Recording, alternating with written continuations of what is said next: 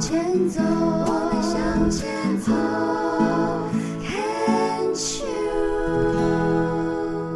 欢迎收听黛比的生命花园，这里是 Can Cheers 牵手之声，又到礼拜二的晚上。如果是听重播的话，就是礼拜三的早上咯。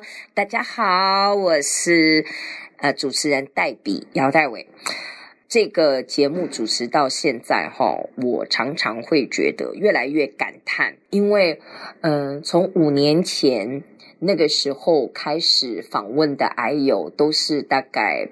年纪比较长，然后癌症大概都得了二三十年，那时候大部分是以乳癌为主，然后一直到了今年，其实要算到第六年咯，呃，来接受访问的癌友呢，嗯，这样一路走来，年纪越来越轻，然后癌种越来越多。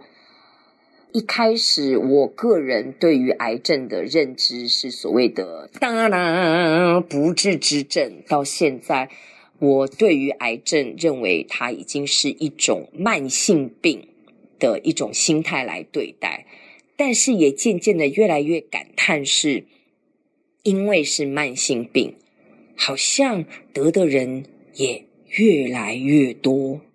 当然，从癌症的研究。一从早期的呃所谓的细胞变异，然后到家族遗传，然后到饮食习惯，然后到生活习惯，到近几年的压力哦，心情的影响，种种的加起来，加总起来呢，也让这样子的一个病症呢，在我们的生活当中。从一开始的说，应该不会降临在我身上，跟我好遥远，到现在，他真的就在我们的身边，而且甚至在一个家庭当中，不止一个人罹癌，可能一次的冲击也就算了，还要历经两次、三次的冲击，我觉得这个是真的在考验人哦的智慧也好，还有对于。疾病对于灾难的一个容忍的一个能力吧，这个是我自己的一个想法。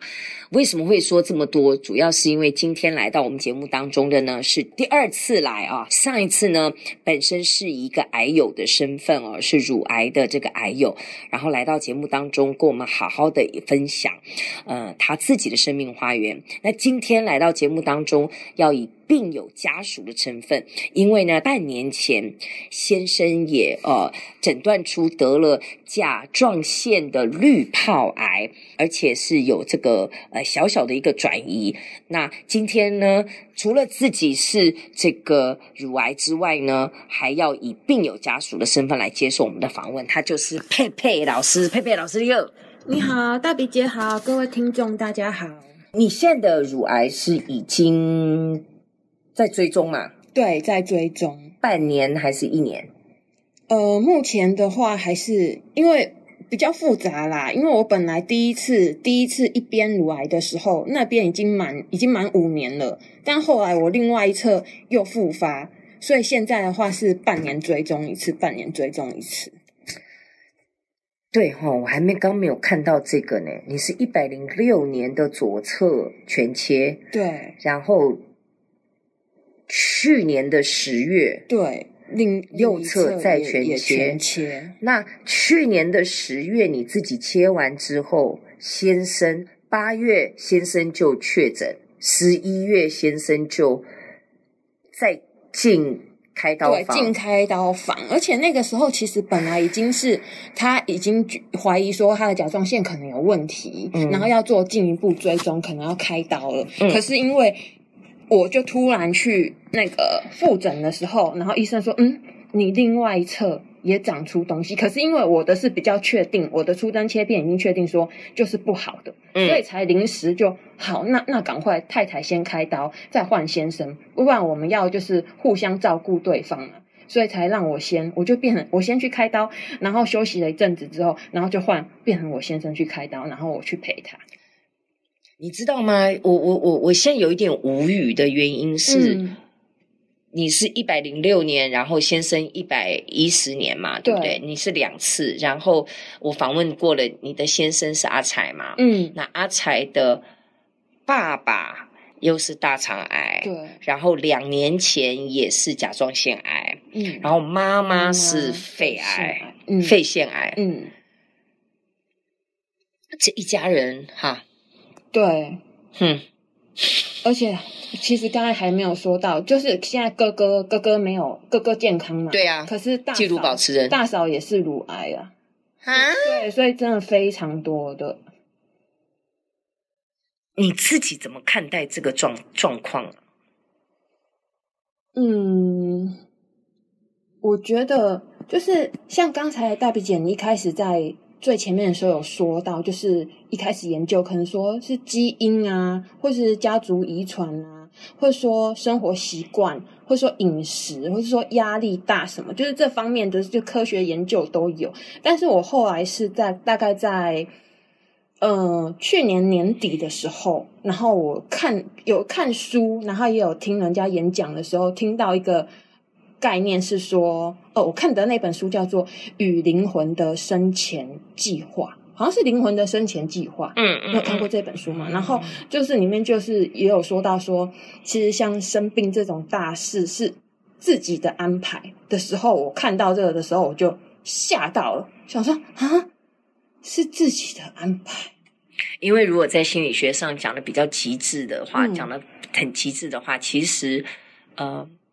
我们讲人生自我负责的话，其实是你自己的人生，所有的一切是你自己的选择跟安排。那他，你这个讲到是讲到更灵性的部分，是说你可能投胎转世之前，你自己已经把你这一辈子要写的功课自己已经选完，好像选套餐一样，自己都选完了。对，嗯，所以那时候我是是看到这个时候是吓到，因为之前的话会是觉得说。一开始的时候想说，嗯，我也没有家族史啊，然后我也很爱运动啊，吃的也健康啊，那为什么为什么我得癌症？然后那个时候单纯是觉得说，那我可能是工作压力太大，嗯，还有我对自己的要求又很高。乳癌确实是比较是完美主义者，然后又喜欢照顾其他人，把自己放在别人的后面，先先以照顾别人为主，这样。对啊，然后后来看到听到这个概念说，其实这是自己的安排的时候，我就整个是愣住，吓到，想说是自己的安排。然后，然后后来就是有在看一些说法，就是说，其实是你太失衡的时候就会生病，你真的太失衡，因为你的身体在向你呐喊呐。在让你知道说，嘿，注意我，注意我这样子。嗯，然后，然后我也是这样想说，那如果真的太失衡的话，会让自己得这样子比较严重的病。然后现在又是癌症，其实真的越来越多了。那是不是真的是因为我们现代人已经过得越来越失衡了？这需要 这需要回答吗？一个新冠肺炎就已经。这个绝对是失衡的一个表现啊，嗯，而且呃，还有我们的极端气候，绝对是失衡。但是我一直在提醒很多的呃朋友，还有我的学生，我在演讲里面常来讲说，嗯，所谓的平衡不是五十五十的平衡，是每一个人自己的比重，其实是你要非常的有自我觉察的能力，你要对自己。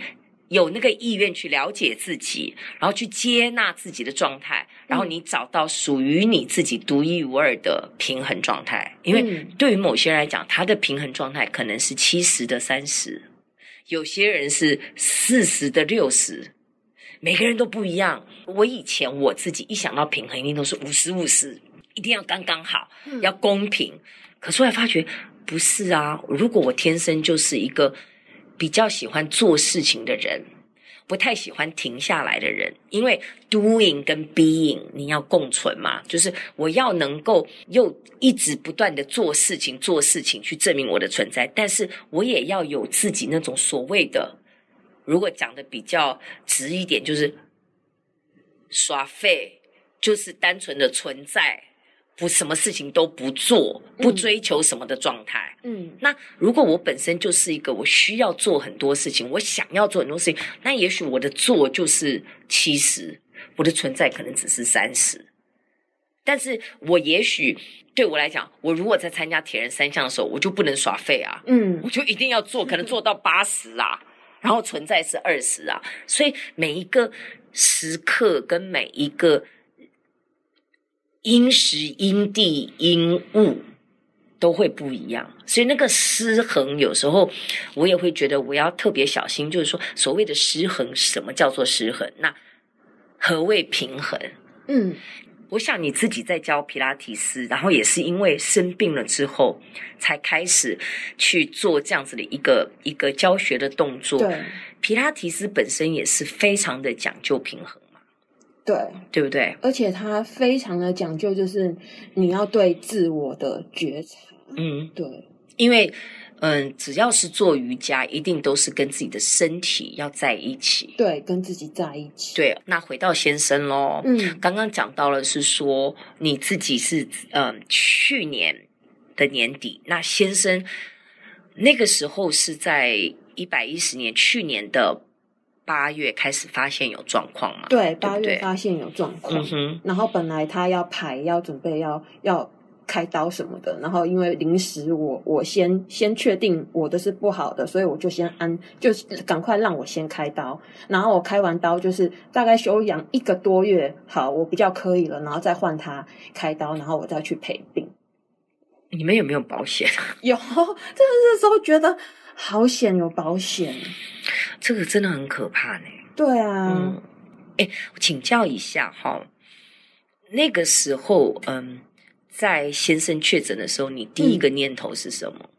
我第一个念头，嗯，应该说，虽然我自己有有生病了，可是那时候我都会觉得他应该没事，就是都还是会觉得说，苟且，对，都还是会觉得他应该没事。好，那即使即使假设他真的是是不好的，那应该也是开完刀就好了嗯的那种。嗯嗯，对，结果结果我先生遇到的是滤泡型的，是比较难处理的，会随着血液扩散出去的，嗯。然后然后又有转移，嗯。对，所以我们两个其实都都都有吓到，嗯，对啊，我们两个都有吓到，那我请教一下，如果我们再从心理的角度或者是嗯。情绪的角度，嗯去年的一百一十年，大概从夏天开始，嗯，你们的生活当中有没有什么重大的转折，或者是巨大的压力？